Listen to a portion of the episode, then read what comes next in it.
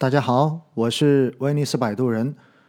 近期市场的这种下跌，以及前期市场上涨时候，我不断的在低位提示大家要坚持，要正确的去理解市场，千万不要放弃；而在高位的时候，在一路顺境的时候，又不断的提示风险。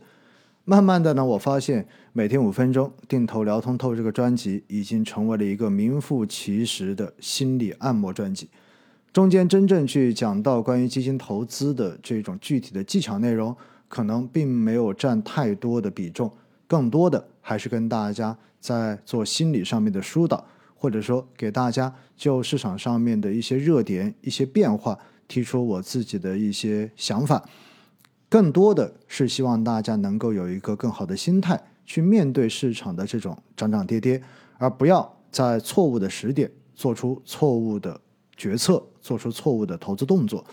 并且呢，也不断的提醒大家灵魂四问，对不对？你到底能够承受多大的风险？你到底准备赚多少钱再走？希望大家能够在投资的时候都更加的理性。因此呢，有不少的朋友说，这个专辑感觉听已经听不到太多干货的内容了，已经听不到太多对于基金投资具体或者说对于市场了解具体知识方面的内容了。我也发现确实是有这么一个趋势，所以呢，我特别要提醒大家，呃，从上周起，《投资市场基础名词解释》的那个专辑和《基金投资好简单》这两个专辑又已经开始恢复更新了。经过近期的这种调整，看到大家的这种反应，之前我一度认为大家听完每天五分钟以及《基金投资好简单》这两个专辑的前面这几百期节目之后。对于基金，对于定投，应该有了比较成熟的认知。但是呢，我不得不非常遗憾的发现，其实很多的新听众压根就没有花时间把前面的节目听完，或者说前面这么多的节目，大家每一集可能就听到了一句或者是两句，甚至于只听到了某一个词，然后就立马做出了投资的决策。面对市场波动的时候，仍然是两眼一抹黑。面对市场的波动的时候，仍然是心里完全没底，搞不清楚到底是什么鬼，只觉得好像整个市场都是要来害自己的，觉得所有的人都是骗子，觉得这个节目里面的内容都没有什么太多的价值。所以哈，我要告诉大家一点，未来呢，关于你们需要的这种投资市场方面的干货，也就是纯知识类的内容，我会更新在。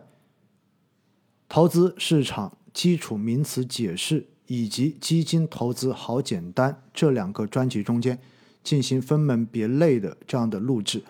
如果您还没有关注、还没有订阅呢，我建议您可以去订阅一下，可以去关注一下。当然，那两个专辑里面的内容呢，听上去就真的会比较干，因为它真的讲到的就是知识方面的这种内容。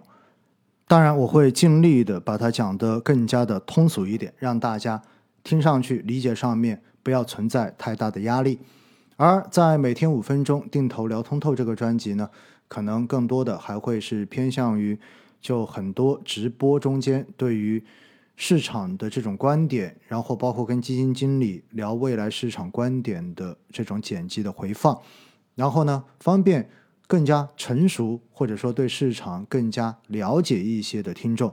以及对于短期。确实有心理抚慰需求的这些朋友们来进行收听，来起到这个作用。因为对于定投哈，定投本身就是一个很简单的方法，所以呢，前面这一百多集定投的专题，我觉得基本上已经讲得非常透彻了。如果大家能够真正的去听并且掌握，我认为对于定投真的没有什么太多新的知识可以去跟大家分享了。当然，如果以后我有想到一些新的变化，或者说在市场变化的过程中间，我觉得有哪些定投之前我讲的内容需要调整的，那我也会做适时的更新。因此呢，希望大家了解未来这几个专辑的一个内容的偏重。每天五分钟定投聊通透这个专辑，目前的订阅数已经超过了三十万，所以呢，每一期节目如果发在这个专辑，收听量都是比较高的。但是现在。基金投资好简单那个专辑，尤其是投资市场基础名词解释那个专辑的关注量和订阅量其实并不高，因此呢，在那两个专辑中间所发出来的内容，可能收听量都不大。我也希望，如果大家真的对投资市场的这种知识你还不是太了解的话，订阅那两个专辑，先了解那些基础知识，也许对于你的投资的帮助会更大一些。毕竟我们需要了解整个市场的全貌，了解投资的基本技巧，然后再去关注整个市场的实时变化。这样子综合起来，也许你的投资就真正的能够做正确的动作，并且还能够有比较好的心态，足以支持你长期的坚持下去。那么这些真的能够做到，获胜的概率肯定会大大提高的。